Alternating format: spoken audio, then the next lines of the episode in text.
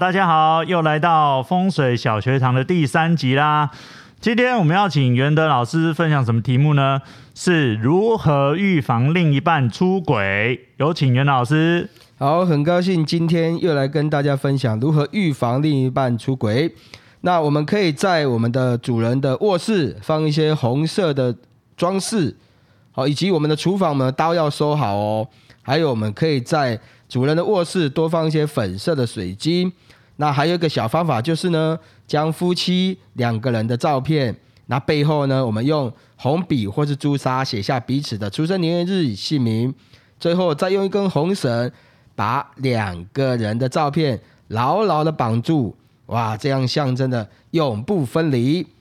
当然，还有一个重点呢，就是因为我们刚刚讲了，主人卧室也代代表着情感，所以说我们的床要避免被门冲到，以及被镜子照射到，还有不要有尖锐的物品对着我们的床，那这样我们都可以预防另一半出轨哦。好的，谢谢袁乐老师，大家懂了吗？但是哦，其实要跟另一半保持良好的互动才是最重要的哦。好，谢谢。我们这一集一样来到我们金榜播客新计划。坦白来讲，我我也不知道这是第几集了啦。但是我们一直每个礼拜五都要录音，然后录录录录到。听说要到十二月了哈，那这个系列也很下载率都不错，也很受我们听友跟网友上面的喜欢哈。那这个频道我们都会放在我们自己富比斯地产网的频道里也有，只要或者上网搜寻房产新教室，你都可以搜寻到我们的频道，而且可以马上收听我们的内容。那今天呢，我们要邀请到他的频道名称叫做内向脑没烦恼哦，那想必。想必这一集听的应该是没什么烦恼了哈。那首先我们先欢迎我们的来宾，脑科学的 May。Hello，我是脑科学的 May。然后感谢站长的邀请，还有小编的一些协助，然后让我可以有机会来上你你们的节目，这样很开心。站长的邀请 OK 啦，小编就没关系啦。对对对对。那当然呢，我们很荣幸，我们每一集都有请到我们美丽的小助理 Sophia。这集可以打招呼了。站长上一集说现在不想让我打招呼，我是这礼拜长了针眼，现在什么眼镜都没戴，所以我其实什么都看不清楚的小助理。长针眼不一定是看了一些比较色情的东西，有时候是手脏。我知道很多网友听了可能会想到那一方面去。没有，他这个人我很 OK，平常不会上一些无聊的网站。没有，还是你会？就是、我不会，我只是就是用脏脏的手揉了眼睛，跟各位大朋友小朋友讲，要记得把手洗干净哟。那妹，我想请教一下说，说像呃，为什么你会有想想要聊这个主题啊？内向脑没烦恼，这是这是。你的频道是在讲有关于人生中的烦恼吗？还是跟我们的观众朋友介绍一下？好，呃，内向脑没烦恼，其实就是因为呃，我之前是大学的时候其实蛮内向的。那举个例子好了，就是大学不是都会有一些通识的报告要报告嘛，然后都会分组，那一组大概就是四五个，然后。我里面就是可能会有人上台负责简报啊，有些人就查资料，有些人就干嘛干嘛。那我永远都会是第一个举手说，哎，我可不可以就负责查资料做简报？然后我就不想要上台，这样啊，分数低一点没关系。然后后来一直到大学毕业之后要找工作，那就觉得哇，这个特质，这个内向的特质让我觉得很吃亏，因为你要找工作的时候，你要找个薪水比较高的工作，可能就是不外乎业务啊或销售。但是这个我都不敢，然后因为我大学就是念呃医学检验科系的，所以其实要去做销售就会觉得哇，这个是很突破的事情。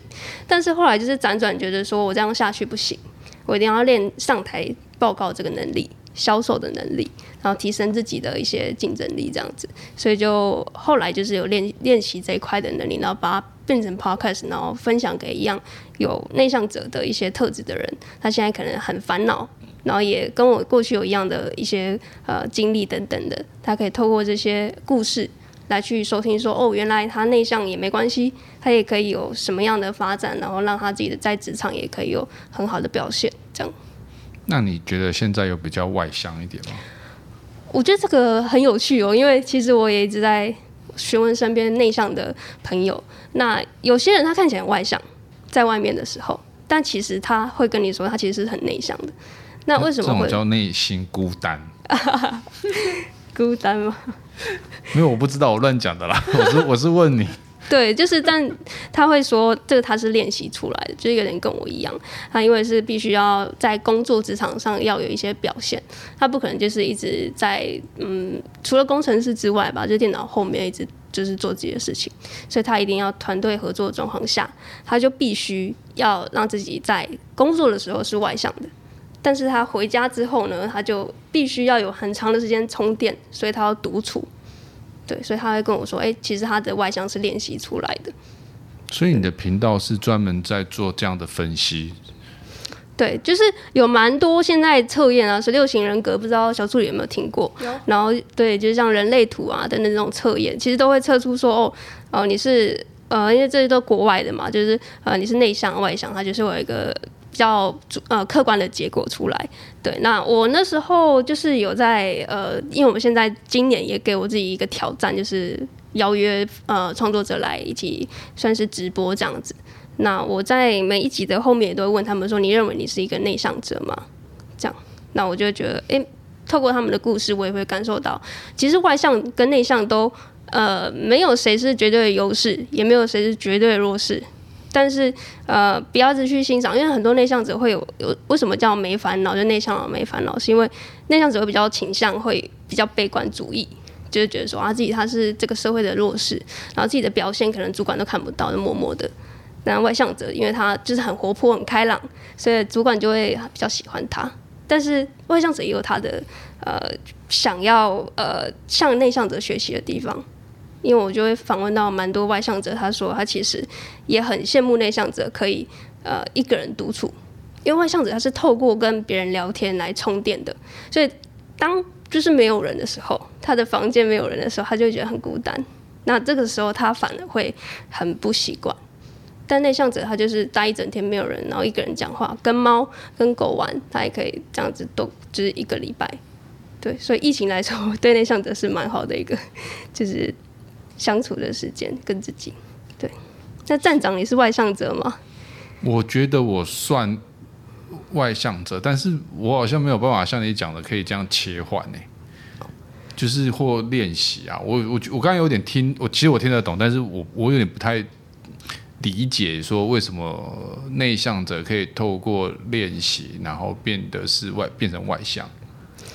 好，我举个例子好了，因为内向者比较少。上台报告嘛，就是我这时候大学的时候就想要练习这块，所以我就刻意去报考研究所。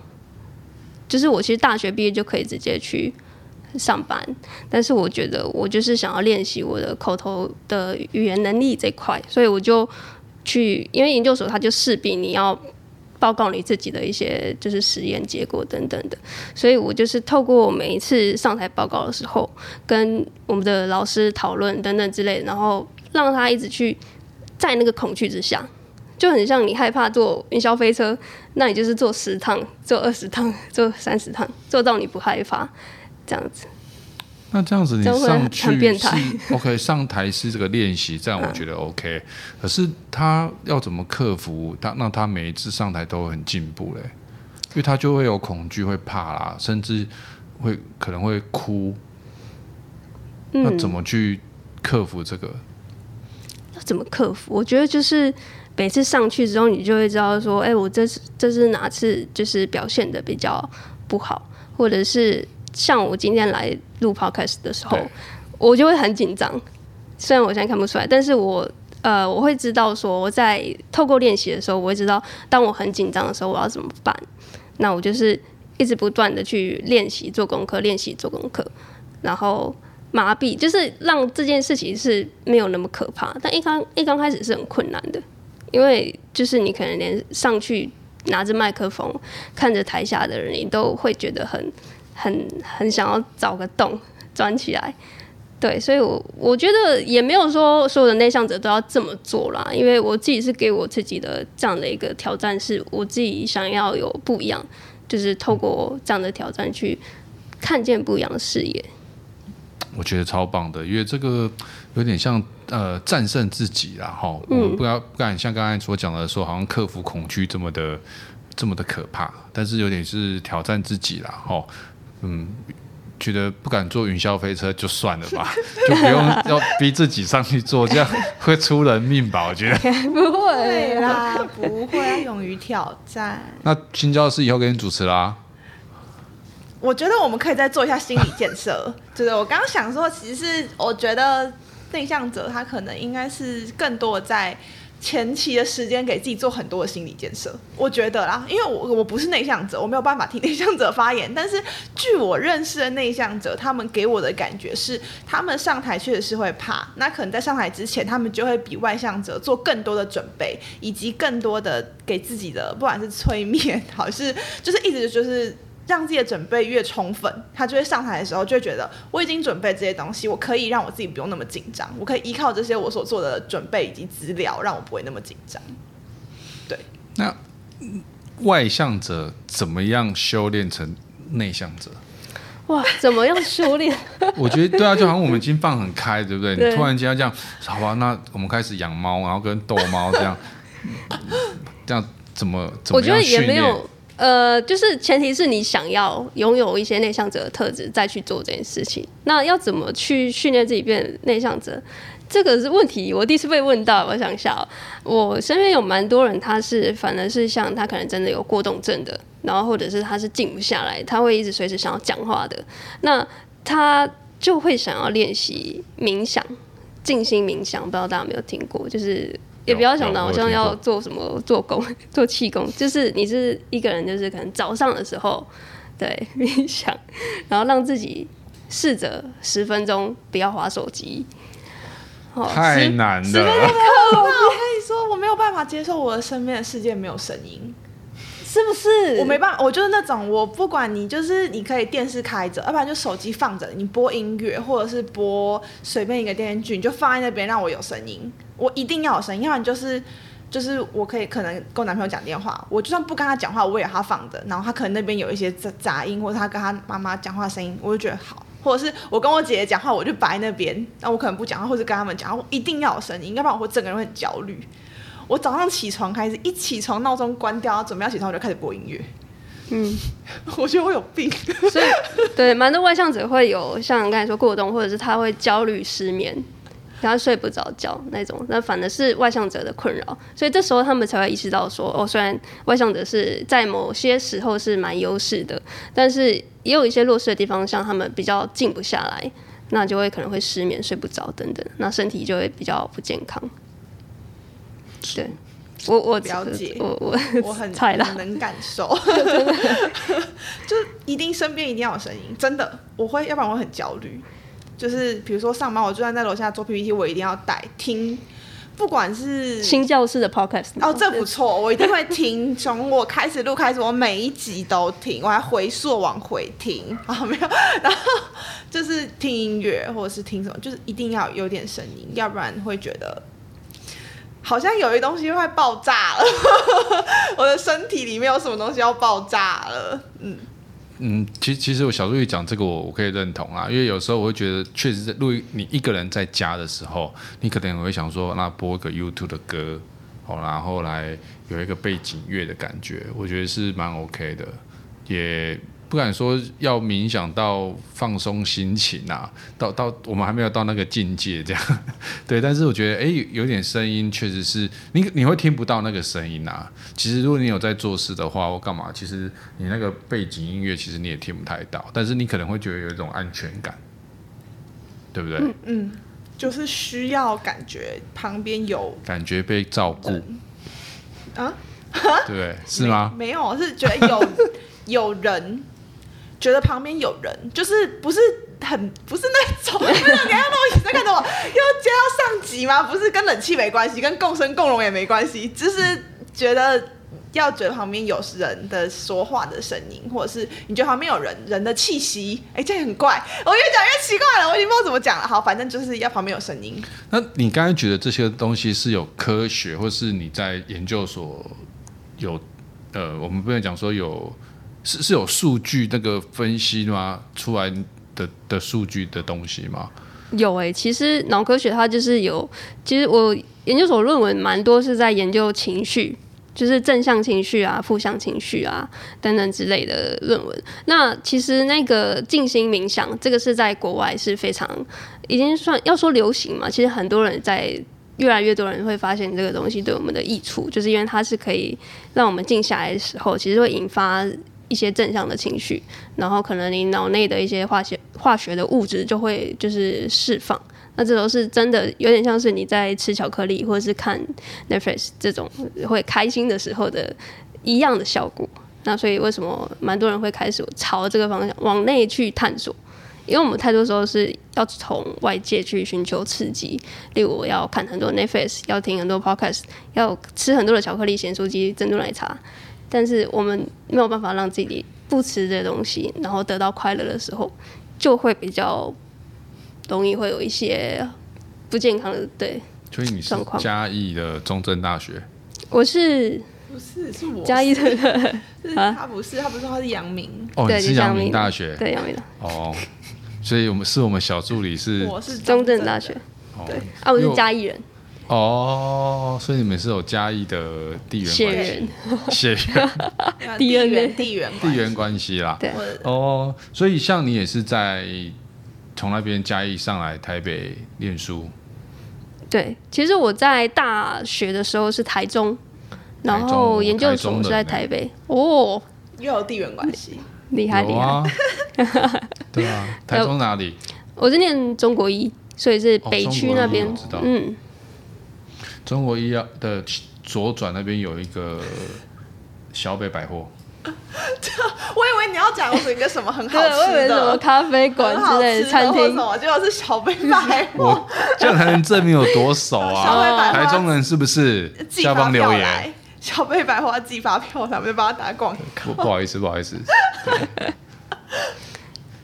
对，所以台中的时候也是租屋这样子。那那时候学生时候吧，对，学生时候。然后其实那时候。呃，就是刚出来嘛，就是从算是从原生家庭出来的第一次，所以其实，在外面租屋也是真是一大学问。那就是在各方面尝试的时候，到后来，我觉得这个筛选的条件会跟后来上班之后，或是又到台北去租屋的时候，会有点心境上会有点不太一样。为什么大一的时候可以住住校嘛？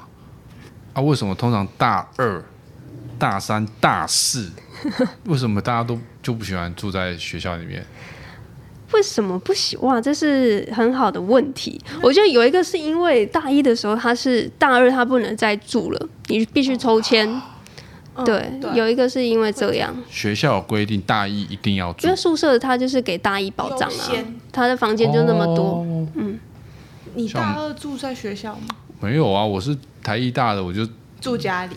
住家里啊，然后骑摩托车这样就好了。没有经历过那个。没有没有没有。啊。对，因为我们后来好像大二大三，我看本来住校的，后来都跟男朋友同住同，不知道能不能讲，反正就同居。没有同居，但是常常住在一起。嗯。就是没有同同没有同居啦。常常比如说他就算宿舍有位置，也也会过去睡。对。我知道。你当然知道啊，因为你就是我不是，你不是住在什么玉米田里吗？是凤梨田，我不是凤梨田，这要道歉一下，我跟中正我每次都搞错很多次了，是凤梨，我们是凤梨大学。没有啊，开玩笑啊，其实我刚才是乱掰的，看小助理会不会跳下去，我也不知道到底是不是有没有住在一起，没有，对，没有哦。所以正常来讲，就是大一的话就有优先住校的权利，然后大二大三可能就没有那么多的房间可以给学生。住这样，中国一也在抽签吗？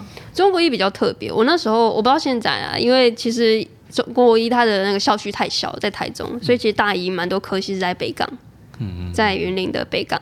然后大二的话，搭上来就会鸟兽散，因为有些人他是呃，就像刚刚站长说的，他可能有交男女朋友，然后就会顺理成章的在外面住这样子。对，那其实宿舍蛮多都是雅房。就是要四个人一间，那通常空间不会太小。那有些人他就不习惯有需要跟人家共用卫浴，所以他会后来就会决定自己要搬出来。然后后来到台北，那你会不会觉得中嗯南北的差异很大？嗯，南北的差异，我觉得最大的感受应该就是房租上面的感受了吧？对。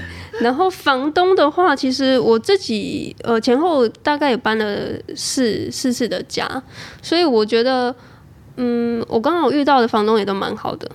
应该是说，我会因为房东好，所以我会想要租他的房子。所以我也觉得，就是挑呃房子的时候，房东好不好也会纳入这个条件里面。那对你而言，什么是好的房东？这个是很 一种磁场哎、欸，对，就是有点像是你你去到一个陌生的环境，然后跟一个第一个第一次认识的时候，你就会感觉受受他的一些面相啊，然后觉得说他的磁场散发出来就是对或不对，然后又或者是呃可以问他一一些问题的时候，他就是要理不理的，或者是爱回不回的，你就会大概知道说，那他之后可能你变成他访客，他可能也是爱理不理这样子，我可能就就会先删掉。对，那我就会找像我有一次在台北租是找那种呃夫妻，就是呃应该有六七十岁的那种老夫老妻住的那个房子。然后虽然他的那个房子有点远，离我的学校有点远，但是我就觉得说没关系，因为他们就是给我很大的安心感，就很像是我在台北的第二个爸爸妈妈。然后他们就是也很照顾我这样子，对。听起来有点。感动有没有？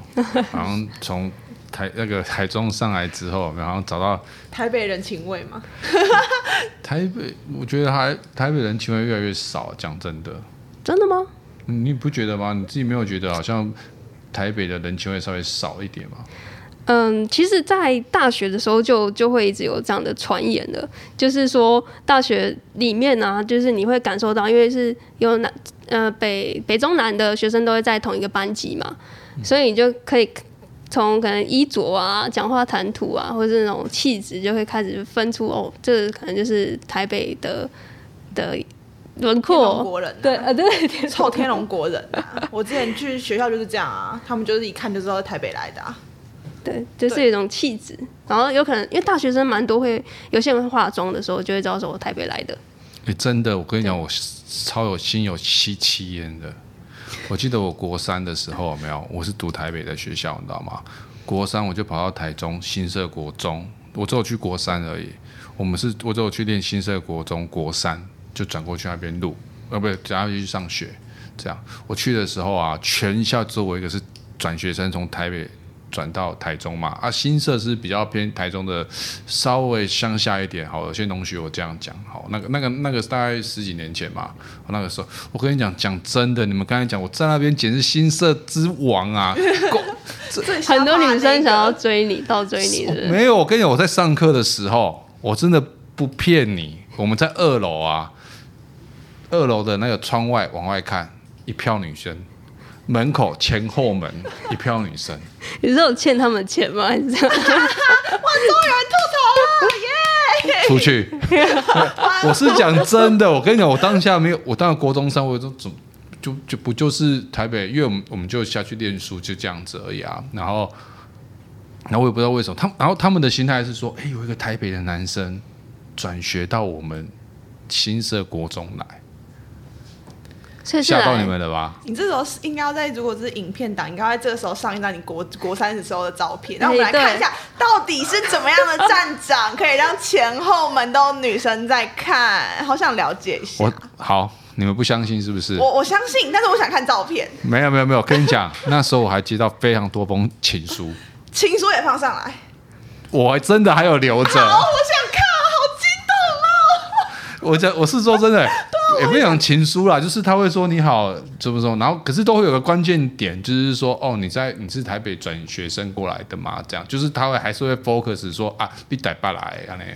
对，所以我我不是说长得好不好看啊，是说人家对那种好像哎，是不是崇尚台北吗？可能是这样。那个时候吗？对，就是可能想说我们平常就是乡下的的学生嘛，那可能很生活也很朴实。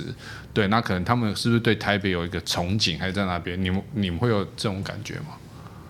嗯，我觉得可能会有，但是我觉得我的立场是有点反过来，因为我是从南北漂嘛，所以我没有办法感受那种就是呃北部人的那种气场带给身边的人影响。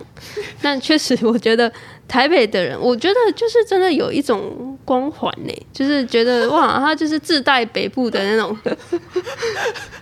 那就证明我刚才讲的啦。我没有不相信，我只是想看照片而已，这不能成为我的一个理由吗？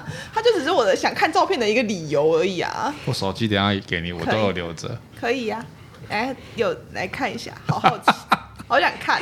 最近讲到这个北漂，我们看那个 Netflix 上面有一个很蛮红的。哦哦，迪士尼啊，对不起，我不我讲错。小心他们打架。这段把我们剪掉。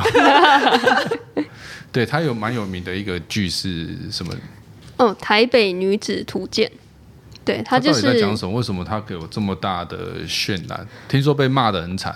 哦，对，我觉得他为什么会引起这么大的就是风波，是因为他们的阵容其实都蛮强大的，演员阵容啊，因为女主角就是桂纶镁嘛，然后还有很多一线的台剧的演员都上去了，然后呃，另外是剧情的表现，因为我我有看过一集没有看完，但是我觉得就是前面会感受到说，呃。真的，因为桂纶镁是女主角，那她是从台呃小时候是台南人，然后后来她很憧憬去台北这件事情，嗯、然后真的到他去台北工作，就是这中间的心路历程，就是我觉得是有蛮感同身受的，虽然不是完全一模一样，然后他也会因为戏剧效果有点夸饰等等之类，但是总体来说，我觉得那个心境是蛮蛮像的。我我觉得啦，就是它里面的剧情会被大家说太过于刻板化台北人，或太过于刻板化台南人的，就是南北这个差异，对于现在很容易去站南北的这个社会氛围上面来讲，它就会很容易成为一个比较有争议性的话题。再加上如果说这个剧情，因为我其实不太熟，它剧情是在几年前吗？还是是现在此时此刻的剧情？他这个好像时代，他也没有我，因为我看第一集而已，所以他目前还是没有很交代说现在到底是几千年之类的。对啊，因为感觉如果说同这个剧情，它如果它的时间点是放在说可能十年前或是二十年前的台湾，那可能会有这样的剧情出现。但是因为现在在看 Disney Plus 的人，他们的思想跟他们的想法，可能就比较不会认同这种。刻板印象的塑造，所以我觉得这是为什么这部戏被这么多讨论的原因。所以整体来讲是好看的，就是因为因为因为因为对于现在很常看剧的人来说，这些东西它就是一个刻板印象，等于我用膝盖都想得到。你你你台南人的刻板印象是这样，你台北人刻板印象是这样，那我看你这剧干嘛？因为我就是就是你就已经被这东西框住了。看桂纶镁啊啊！我他不是我菜啊，里面没有我的菜啊，不是重点，不是这个，就是就是说，如果说你要让大家讨论这件事情，可能要用别的方法，而不是说用十年前或是二十年前大家的刻板印象来放到现在你在打的剧里面，就会你因为你你看剧就是等于要让你的世界观塞到。观众的脑袋里面，或你的价值观是在观众的脑袋里面，那你的价值观跟世界观就要符合现在观众的脑袋跟世界观。所以，如果你是用二十年前的世界观跟刻板印象塞到现在观众的脑袋里面，你一定会被排斥。嗯，我觉得小助理刚才有讲到一个，就是因为他的那个时间还没有交代得很清楚。目前我看起来呀，所以如果这个状况那么就是刻板印象，可能像刚才站长这边分享，可能。几十年前是可能可以感受到那种对差距啊，然后真的是很深刻。但是因为现在的关系，我们因为线上各种的发展，所以南北的界限其实已经没有那么的明确了。所以我们南部人可能现在也没有很崇尚台北，又或者他们会觉得说，哎、我们台南嘉义啊、云嘉南这一带也很不错啊。对啊。对，所以看这对看这个剧之后，你就会觉得说，哎，为什么要这么有这种崇洋媚外嘛？就是觉得北部就很好啊之类。北对对对，就没有啊。其实北部也没有很好。说到这个，我又想到一件事情。我记得我那时候在打篮球的时候，因为我们国三打篮球，我们我算蛮蛮不错的。我们有我们有啊？高吗？我算还 OK，运动运动的能力算不错。那当然。国三生嘛，但就是跟国大家同学在打嘛。那那时候我们因为新社国中其实它的校地很大，它篮球场还蛮大的，就是有好几个球场，我们就在其中一个球场。只要有我在的地方，哦，好像很多啦啦队，不是该这样讲，就是啦啦队会说好像在那边看这样子，那你会觉得自己有一点那种明星光环。呃，流川枫对不对？就是那时候正红，哦，真的，只能唱一句，要不然会有版权问题。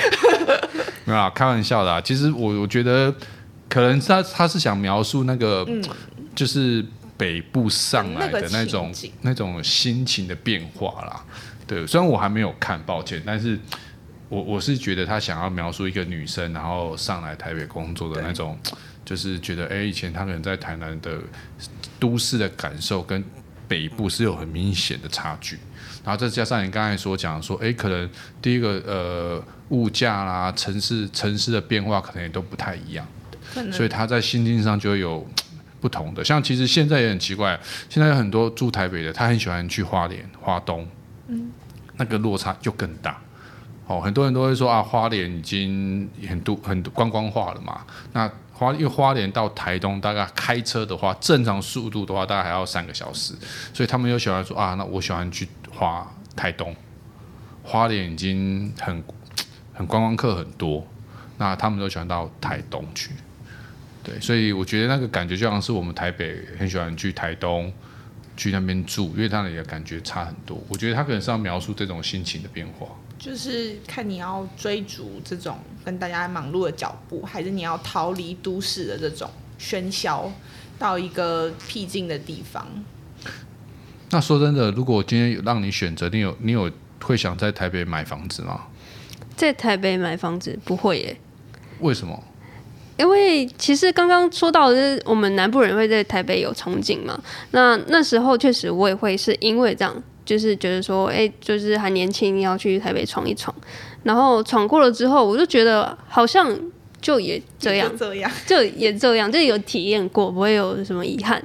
但是就是后来可能也是慢慢，可能心境上有什么转变之类，就会觉得说，我没有需要这些外在的物质的时候，我找不到什么理由要在台北买房子。对，所以就是慢慢的，像我在台北工作一阵子之后，我也就是搬到老家，回到老家。对，然后这个会让我觉得说，嗯，如果是赚台北的薪水，但是房租就扣掉三分之一，那为什么不回老家？但是你可能房租来说，或甚至你是住家里的话，这个就是净，就是算是你的净值，就是可能差不多的，那你可能会过得比较开心。然后你去掉这些外外在的东西之后，你就会觉得说，你会更享受你的生活还有工作，不会是只有工作占你人生很大的部分。但是是我自己啦，每个人的那个价值观是不太一样。嗯嗯，其实其实蛮好的哈，我们也是呃，其实也很希望在全台湾各个城市都有房子。哦，你刚才的意思是这样嘛？对，台台北就就回去老家买这样。基隆、台北、桃竹苗，这样一路买下来。对，没有啦。对，后来我觉得我觉得不错啦。但是说真的，老家应该是讲的是在嘉义嘛。嗯。对，其实嘉义的话，如果这我讲实在话，因为我们知道的状况，嘉义的房价也要开始涨了。真的。而且我可以讲，这一两年很快，因为夸张。台湾大概我知道有前五大的建商都在嘉义已经买地了。哇，那买地一定会有推案的时间表，因为不可能他的那个土土那个土建农一直增嘛，让他付付那个利息嘛。那加上现在有开工的压力，好，就是说他买他买地他买的对不对？政府不会让他一直放着养地，他就要赶快开工销售，那房价就有可能会会涨。嗯，对。那现在台南，我们刚才讲的那个台南那个剧就在台南，台南的房价已经涨了。至少快一倍了，哇，这么夸张！真的，以前都十几万、二十几万嘛，现在人家都说，然后可能二十几万在台南已经买不到了。对，嘉义目前可能就算是透天好了啦，透天可能也要一两千万。嗯，对。全球有在求好嘛？干嘛一定要透天呢？嘉义很多都透天呐。对，南部会比较多，就是少建案的部分。会啦，等那些那些建，我知道那些建商他不盖透天啊。就趁趁现在大家先 对，如果如果当然有能力啊，就像你讲的，如果是刚才付房租的想法，那我三分之一拿来买房，既然能够负担，那当然有自己的房子是最好的。对，嗯、那也期许赶快让你人生中第一个房子能够落脚在你的老家，让你心理上比较踏实。嗯，对自己的跟别人的还是有差。哦，真的还是挺好的。我自己觉得他生活步调，我知道嘛，我知道。你对嘉义有一个情有独钟？没有没有，就是应该是说出去，不是说出去玩，真实在那边生活过之后，会不想哦。就是我那时候也有想过留在嘉义工作，对，但是你在嘉义工作，我们两个就不认识啦。很遗憾吗？没有，就是就是就是会觉得那边的生活步调很舒服，然后你不会像在台北很每一天都很 rush，就很紧很急，然后很赶，然后嗯，就是一个慢慢来，而且它会有更，我觉得会有更多跟土，不是说真的土地，就是说跟当地的文化跟当地的社会更有连接的工作在。就是比起在台北，你做的可能，比如说我们现在做行行销广告，它可能是一个跟当前的的的的氛围比较没有关系的事情，它是比较浮在上面。你是卖东西嘛，你要让人家创新，你是刺激的。